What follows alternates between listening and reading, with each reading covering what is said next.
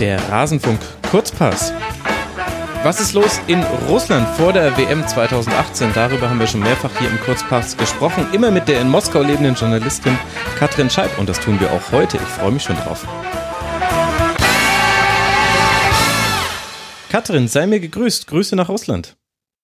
Guten Morgen. Sehr schön, dass du dir mal wieder Zeit genommen hast, für uns ein kleines Update aus dem WM-Gastgeberland zu geben. Und das, obwohl du inzwischen ja viel beschäftigt bist durch deine tägliche NTV-Kolumne. Ach ja, aber weißt du, ähm, das ist ja ein Kompliment, was man gut auch mal dir in deinem eigenen Podcast machen kann. Das ist halt auch immer nett und mit dir so ein bisschen ah. in die Tiefe zu gehen, ein bisschen hintergründiger zu erzählen, das macht ja auch Spaß. Dafür dann gerne auch samstags morgen. Womit geleakt wäre, dass das eine der seltenen Folgen ist, die ich zeitversetzt veröffentliche.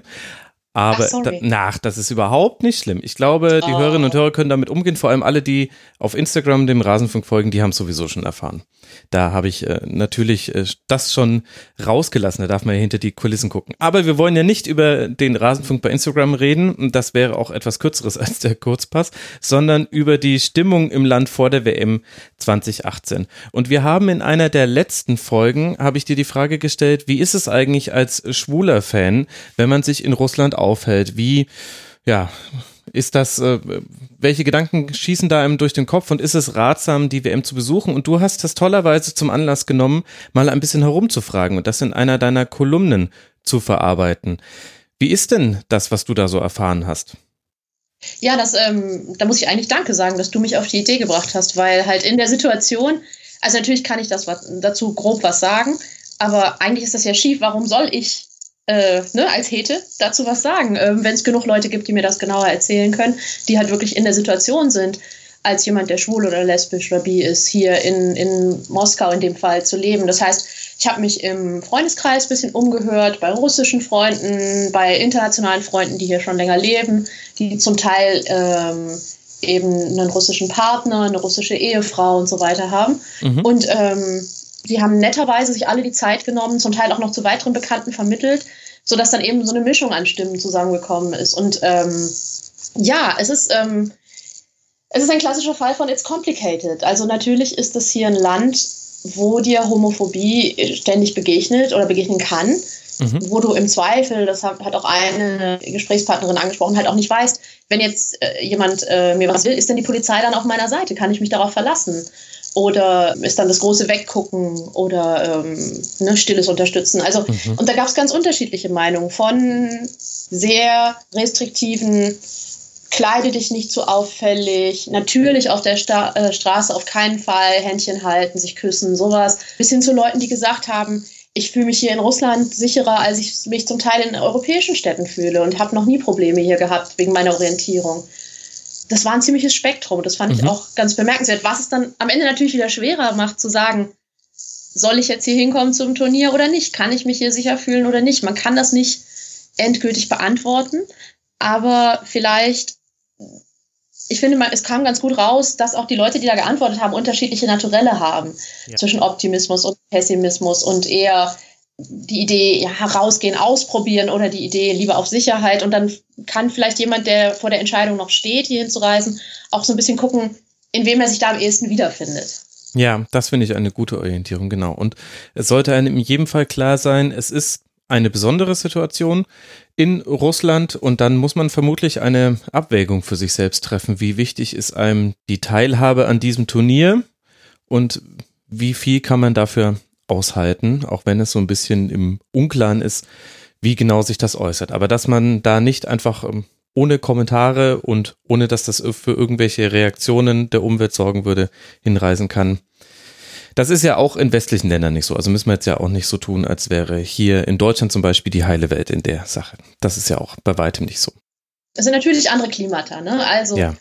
dadurch, dass also so ein Gesetz wie das gegen sogenannte homosexuelle Propaganda, man muss ja immer da große Anführungsstriche mitsprechen, weil ja schon dieser Begriff Propaganda ein Kampfbegriff ist. Natürlich schafft das ein Klima im Land. Ne? Natürlich gibt es, ich habe jetzt die Woche noch eine, eine Umfrage gesehen, die, die Zahl der, die haben Fußballfans gefragt in den äh, Gastgeberstädten, wie sie zu schwulen und lesbischen Fans stehen. Und die größte Gruppe ich glaube, knapp über 50 Prozent hat gesagt, das ist mir relativ egal.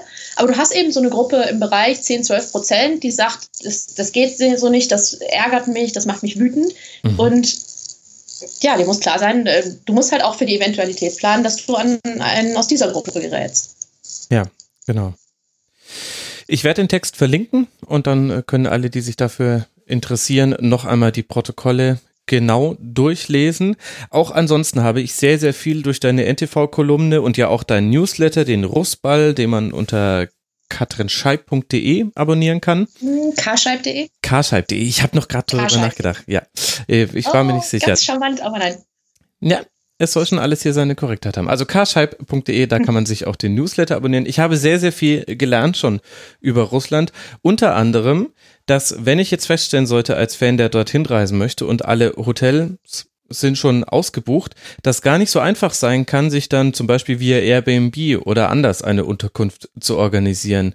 Denn da hängt noch sowas wie eine Registrierung dran. Ja, das ist tatsächlich ein bisschen tricky. Ähm, und da musst du einfach schauen, an wen du gerätst, wen du da als Vermieter hast. Und zwar also Registrierung, weiß ich nicht, wer vielleicht ein bisschen älter ist und äh, als Kind oder als junger Jugendlicher vielleicht mal in der DDR war, der wird sich erinnern, da gab es dieses Prinzip auch. Du musst dich halt bei der örtlichen Polizei melden, wenn du äh, im Land bist als, als Ausländer. Und äh, normalerweise ist die Frist dafür sieben Werktage. Das heißt, wenn ich hier ähm, irgendwie mhm. Besuch in Moskau habe, dann ist es oft ja sowieso ein langes Wochenende, dann können die zwar privat bei uns wohnen, aber wir kommen nicht in die Verlegenheit, die registrieren zu müssen, weil selbst mit dem Wochenende an beiden Enden kannst du ja irgendwie neun Tage hier sein, ohne über sieben Werktage zu kommen.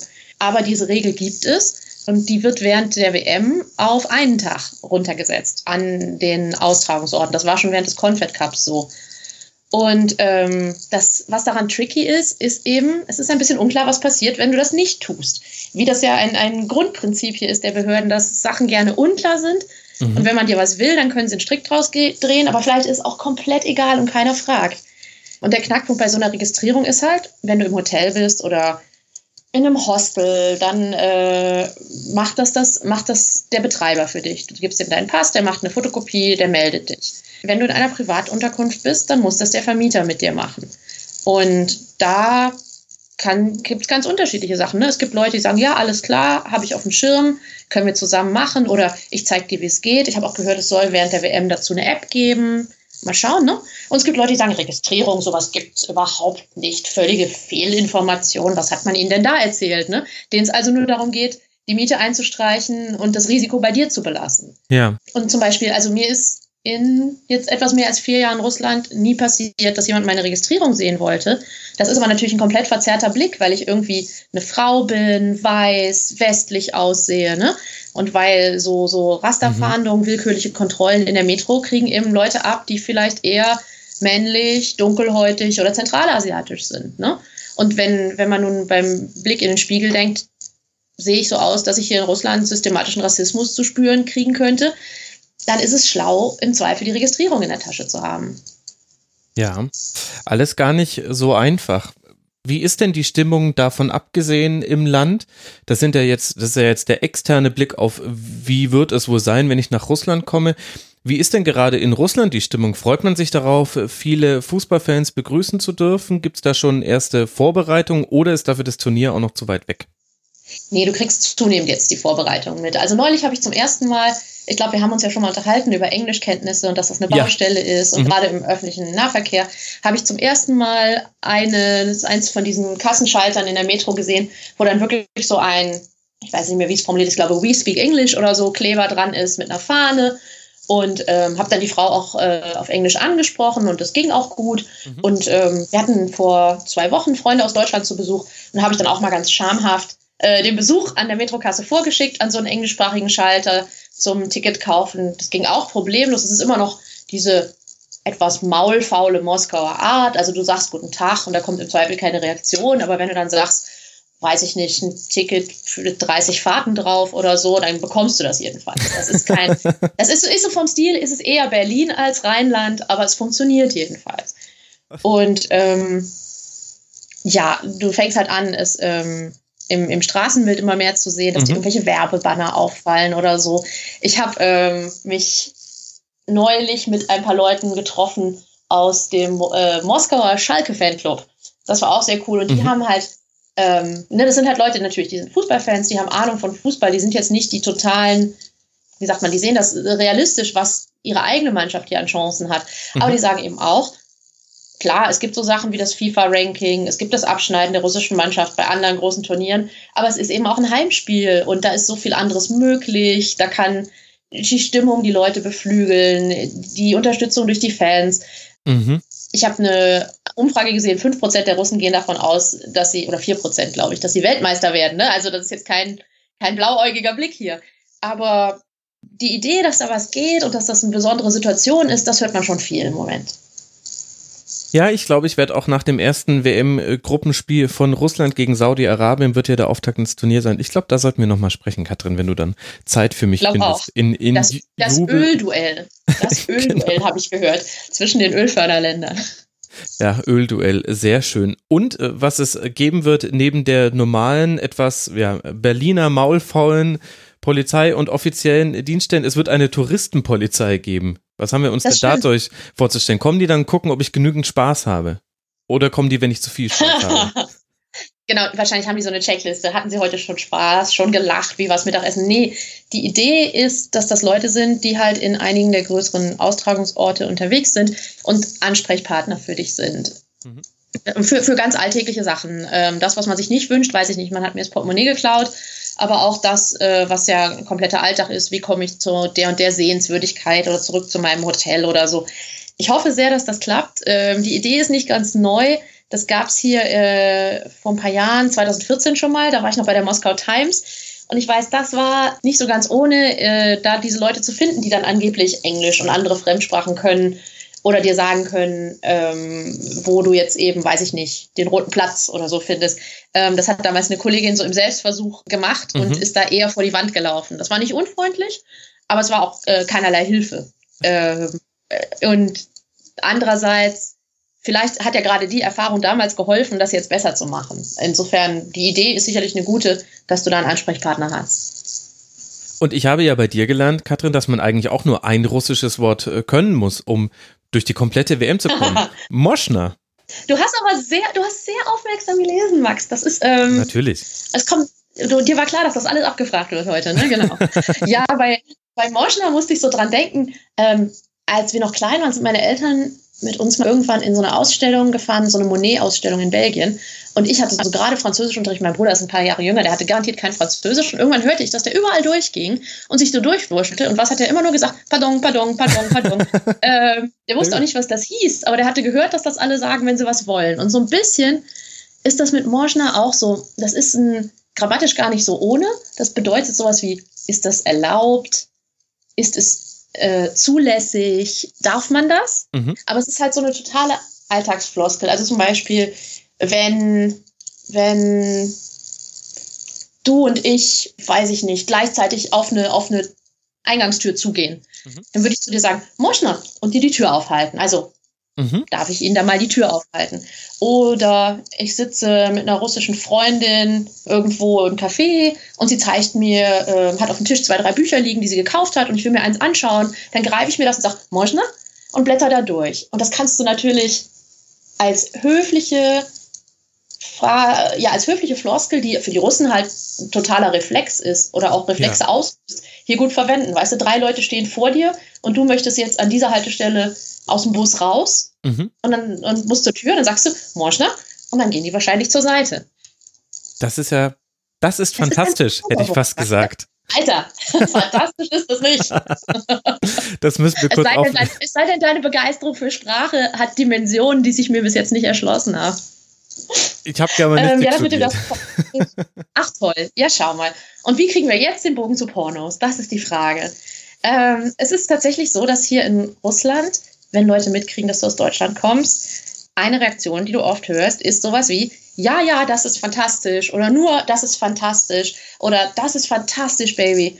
Ähm, also auch auf Deutsch, ne? Auf Deutsch, genau, ja. dass sie das dann eben sagen im, im deutschen Wortlaut.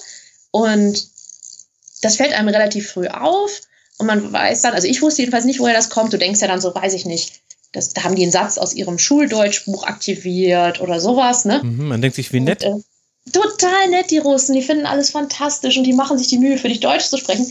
ist nur leider eher ein anzüglicher Spruch, weil dieser Satz es hier so in die Populärkultur geschafft hat, tatsächlich aus westlichen Pornos. Ähm, es gibt da unterschiedliche, ohne zu tief in die Materie eintauchen zu wollen, unterschiedliche Geschichten zur genauen Entstehung, ob das die Lederhosenfilme waren oder irgendwelche DDR-Filmchen, die jedenfalls offenbar in den 90ern dann so Perestroika-Zeit hier auf den Markt kamen, populär waren und da sich dann oft halt diese Phrase in entscheidenden Momenten wiederfahren, das ist fantastisch. So, und so, dass ich das, ich meine, wir wissen alle, Sprache lernen funktioniert besonders gut, wenn man es gleichzeitig visualisiert oder was dazu hört. Am lebenden Objekt. Am lebenden Objekt und sei es auf einem Bildschirm vor dir. Und insofern ähm, hat sich, das ist fantastisch hier gehalten. Es ist nur nicht ganz so harmlos, wie es klingt. Ja, gut zu wissen vielleicht für alle, die vor Ort sind. Das ist keine schlechte Information. Und vielleicht auch ganz interessant an der Stelle mal zu sagen, wie eigentlich der russische Nationaltrainer die Chancen Deutschlands bei der WM so sieht. Da hast du mir noch ein kleines äh, Anekdötchen im Vorgespräch ja, nicht erzählt. so fantastisch. ähm, es war letzte Woche, ähm, letzte, ja doch, letzte Woche äh, hier an der Deutschen Botschaft so eine äh, Podiumsrunde zum Thema Russland vor der WM und so. Und ähm, da saß eben Tschetschesow, hier der russische Nationaltrainer, ähm, flankiert von Kakao auf der einen Seite und auf der anderen Seite der sportliche Leiter von Lokomotiv Moskau, das ist auch ein Deutscher, mhm. Erik Stoffelshausen. Und dann irgendwann nach ein paar anderen Fragen haben sie eben den russischen Trainer gefragt, wer denn seiner Meinung nach Weltmeister wird.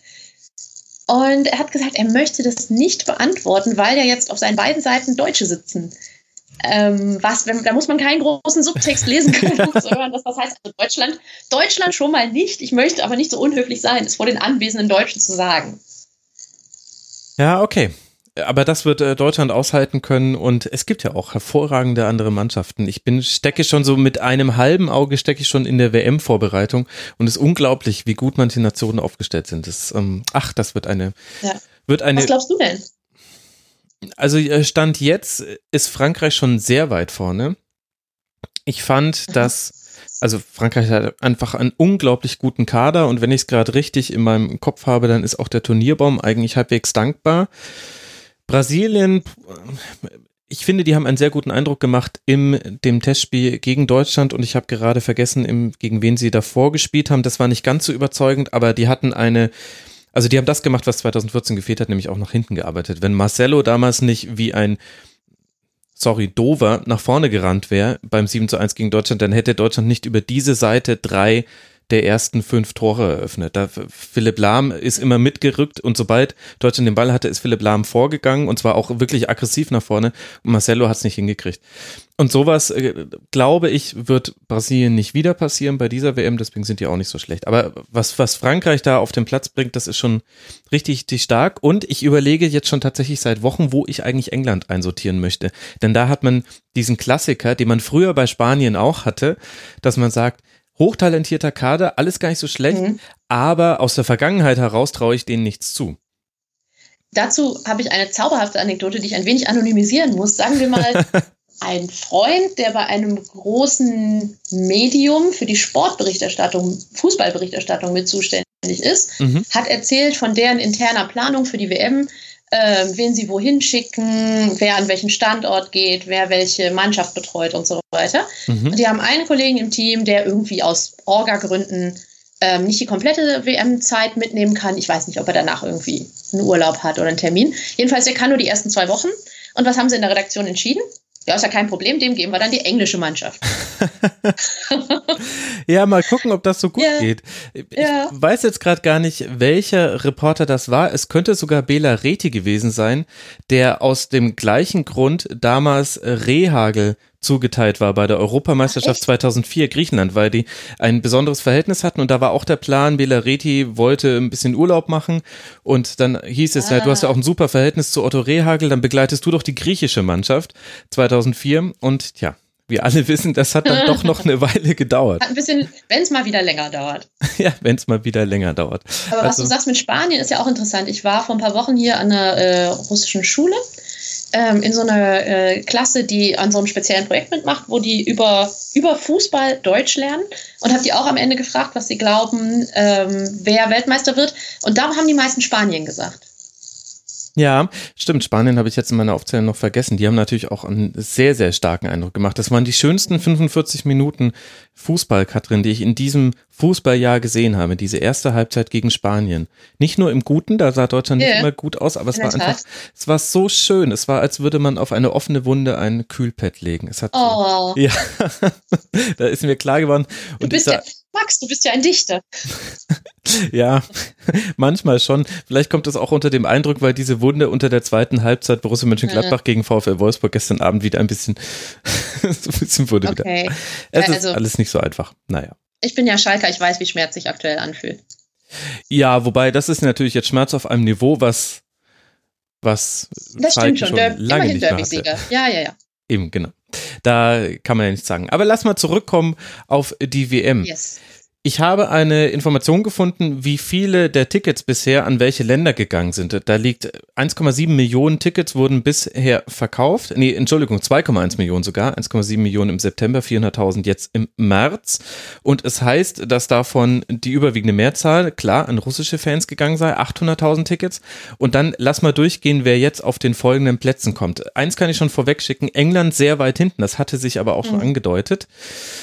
Die USA auf Platz 2, Brasilien auf Platz 3 mit 80.000 und 66.000 und dann Kolumbien oft mit 60.000. Die Deutschen kommen dann dahinter. Das heißt, es deutet sich doch eine, tja, amerikanische, schrägstrich südamerikanische WM an.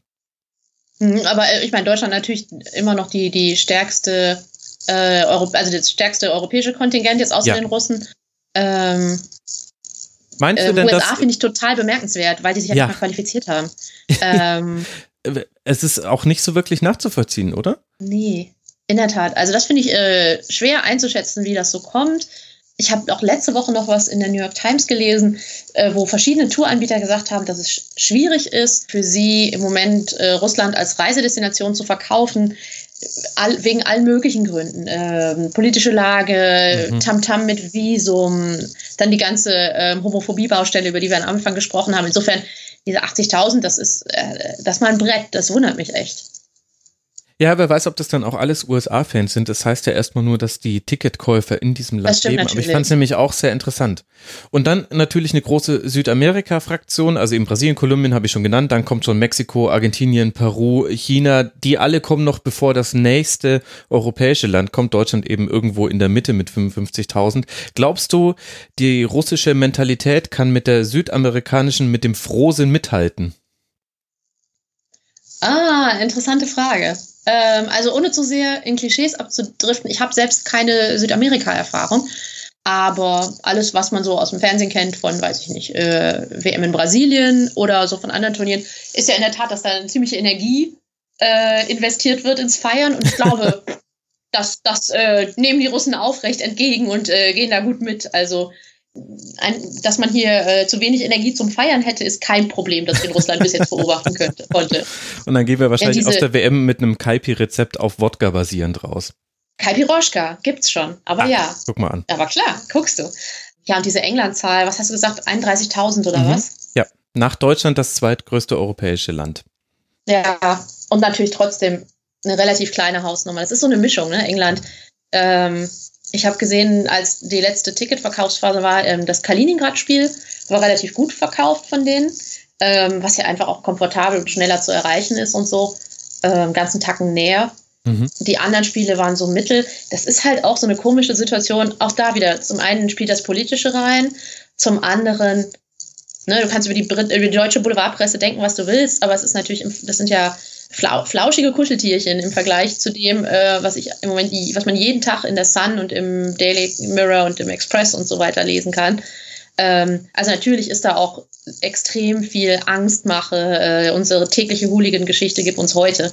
Ähm, da, wenn ich da nicht Hardcore-Fan bin, sondern mehr so Event Reisender, dann würde ich mir auch überlegen, ob ich mir das gebe, wenn, wenn das der Tenor ist, den ich jeden Tag meiner, meiner, meinem Medienmix, meinem vielleicht dann etwas fehlgeleiteten morgendlichen Medienmix entnehme.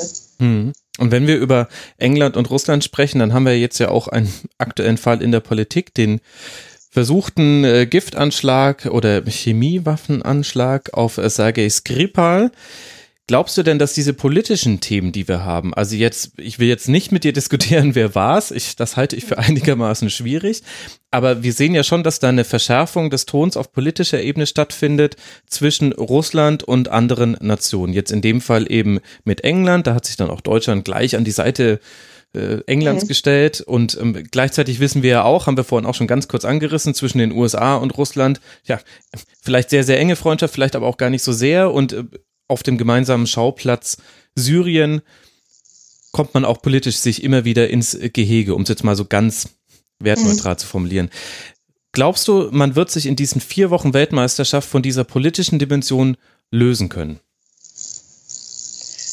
Also du hast ja, ähm, du hast ja immer diesen Split zwischen der politischen Situation und dem, was im Alltag passiert. Ja. Und ich bin da auch immer hin und her gerissen, auch bei den ganzen Boykottdebatten. Ähm, was, was, was bringt es, was ist konstruktiv, ähm, also was verändert ein Boykott? Andererseits, was ist die Alternative? Ist das dann nicht stillschweigendes äh, Mitmachen und Mittragen? Und das ist, das ist heikel und ich habe da keine kluge Antwort drauf. Ich glaube, ähm, interessant, da habe ich tatsächlich auch zum Beispiel mit diesen Schalke-Fans drüber gesprochen. Ich glaube, dass hier so im Alltag der Anspruch, Gastfreundschaft zu zeigen, sich als ein, ja, als guter Gastgeber, als gute Gastgebernation zu präsentieren, den Leuten sehr viel wichtiger ist, mhm. als, als dieses politische Klima nun eins zu eins abzubilden, wie das ja oft so ist, dass selbst, selbst in, in hohen Zeiten des Kalten Krieges ist ja oft Sport sowas, wo Annäherung dann manchmal noch ging am Rande von irgendwelchen Länderspielen oder ähm, dass erst eine Fußballmannschaft geschickt wird und danach darf dann, durfte dann mal ein Staatsoberhaupt kommen und so. Ja, unter anderem ähm, ja Deutschland damals das äh, Testspiel gegen die UdSSR. Das gilt immer noch als einer der Wegbereiter für die Reise, ich glaube, oh, jetzt bin ich mir nicht ganz sicher, äh, Willy Brandt nach, nach Russland, ja. der dann die letzten Kriegsgefangenen losgeeist hat. Äh, falsche Formulierung, aber die Hörerinnen und Hörer wissen, was ich damit gemeint habe. Ja, genau. Ich lese gerade ähm, so ein, ein, Buch über Lev Yashin und da ist das auch relativ interessant nochmal nachvollziehbar, wie eben äh, Sport und gerade Fußball auch so als Mittel der Diplomatie eingesetzt mhm. wurde. Also jetzt historisch gerade zu kalter Kriegszeiten. Und ähm, ohne jetzt die Parallele zu ziehen und die Debatte aufzumachen, ob wir gerade einen zweiten Kalten Krieg erleben, glaube ich, dass auch vielen Leuten hier die eben keine Sportler, äh, keine Sportfunktionäre, keine Politiker sind, der Wert von so einem Alltagsaustausch total bewusst ist. Mhm. Und wenn es nur ganz, ganz kleinteiliger Kontakt, ein bisschen wie ist dein Leben, wie ist mein Leben. Ja. Wenn es nur das ausmacht, dass das, glaube ich, vielen Leuten ein Wert an sich ist. Das war ja, ähm, ich weiß nicht, ob du Alexander Gerst gesehen hast im Neo-Magazin. Ja. Der hat ja das Gleiche für die Wissenschaft so ein bisschen erzählt oder gerade für die Raumfahrt, ne? dass selbst wenn es politisch hart auf hart geht, dass es wichtig ist, dass du so Bereiche hast, wo noch Kontakt, Austausch und so weiter stattfindet. Weshalb ich zum Beispiel auch so tragisch fand, dass bei der letzten oder vorletzten Sanktionsrunde Russland unter anderem den British Council hier aus dem Land raus äh, hat. Das ist das so ein bisschen das Gegenstück zum Goethe-Institut.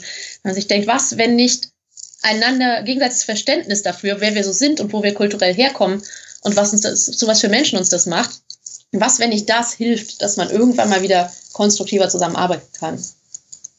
Ja.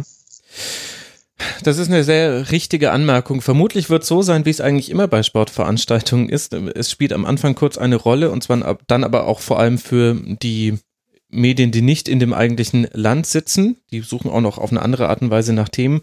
Und dann wird sehr, sehr schnell vergessen. Und für vier Wochen interessiert uns Politik eigentlich gar nicht.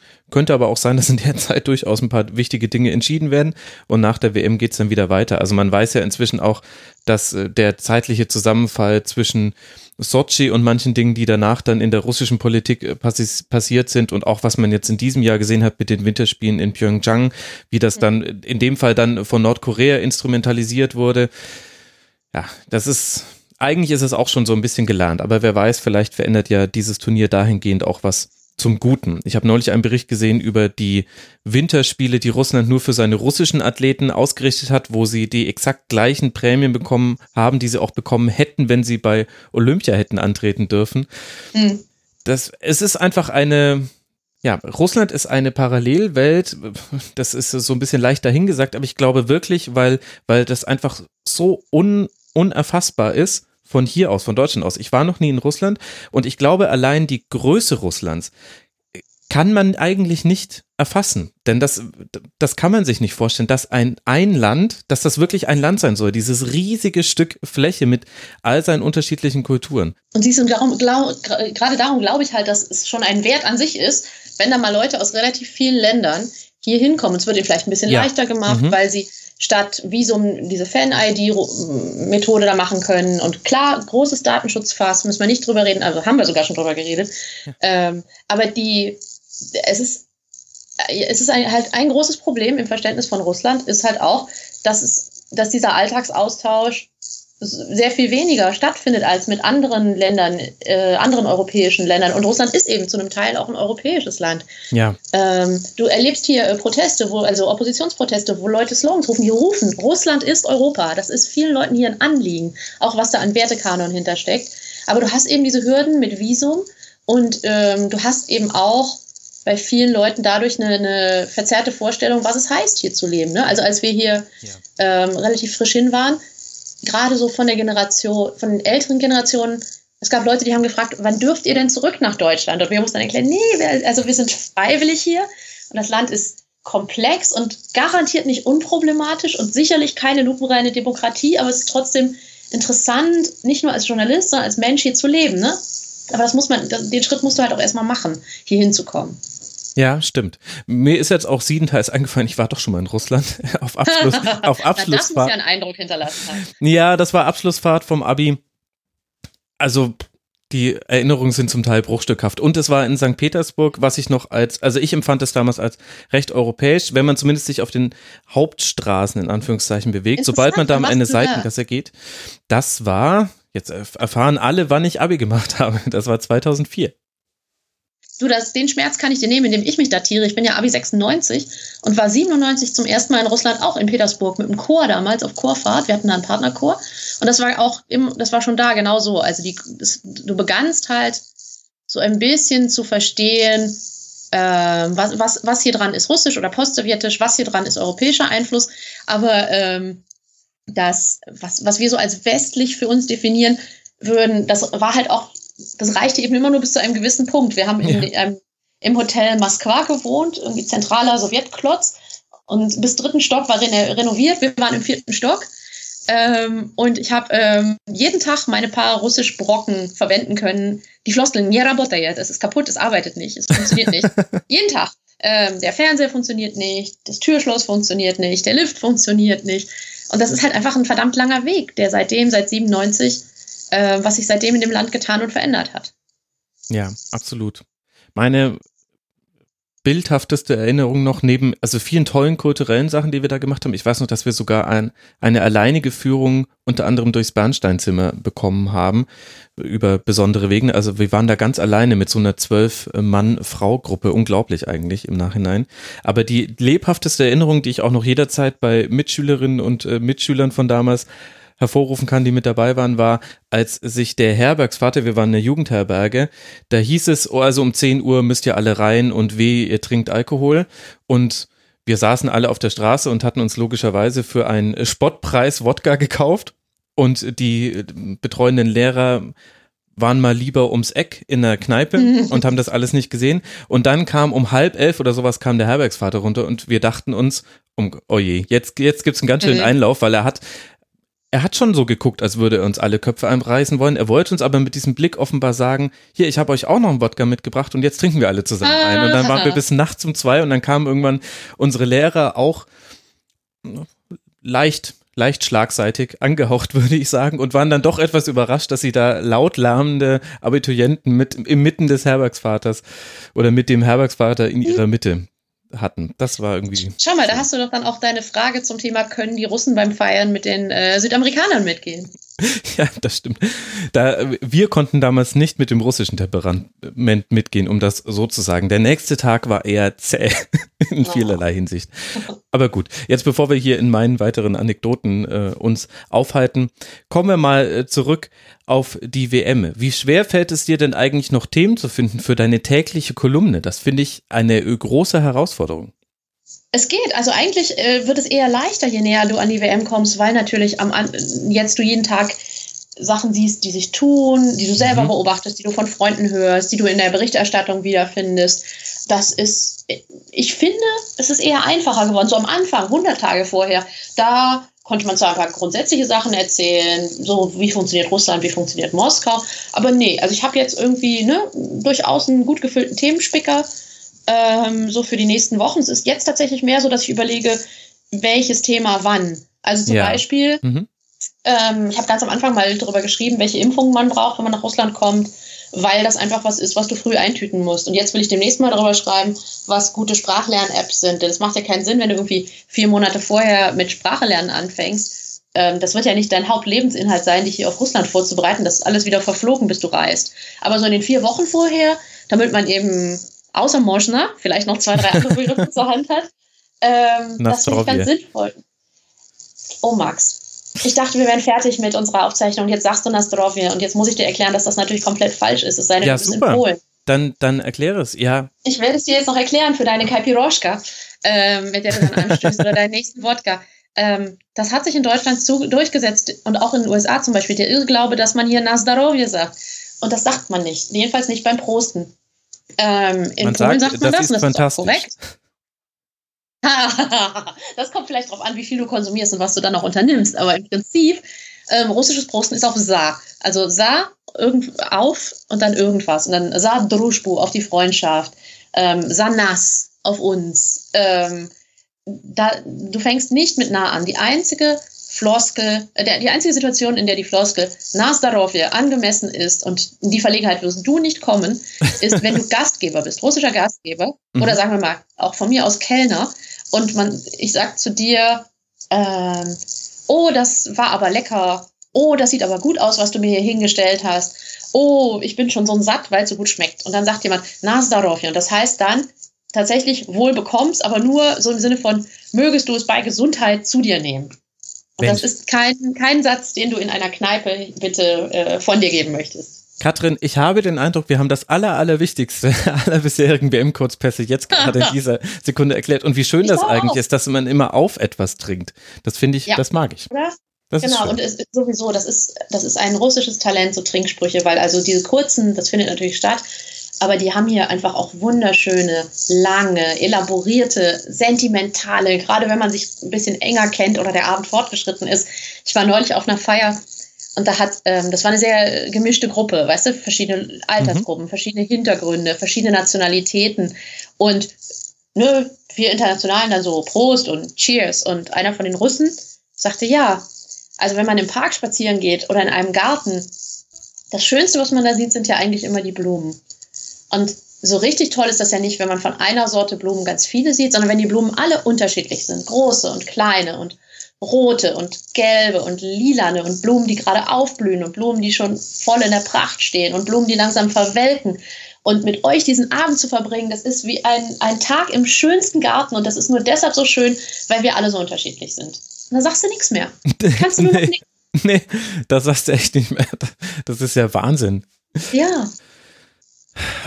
Ich glaube, das ist ein wunderbarer, schöner, poetischer Abschluss äh, für diesen, für diesen WM-Kurzpass, liebe Katrin. Danke dir, dass du dir mal wieder ja, Zeit Max, das hat mir wieder Spaß gemacht. ja, fand Sehr ich auch, fand ich auch. Wir wiederholen das wieder. Das war Katrin Scheib, eine in Moskau lebende Journalistin, die eine wunderbare tägliche WM-Kolumne schreibt.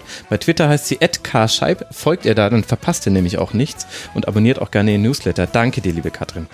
Danke dir. Mach's gut. Ciao. Und euch, lieben Hörerinnen und Hörer, danke fürs Zuhören. Ihr könnt jetzt auch gerne die WM-Kurzpässe, die wir schon aufgezeichnet haben, nachhören und freut euch auf die WM. Es wird täglich was vom Rasenfunk geben. Ach, das wird schön. Bis dahin macht's gut, meine lieben Blümchen. Ciao.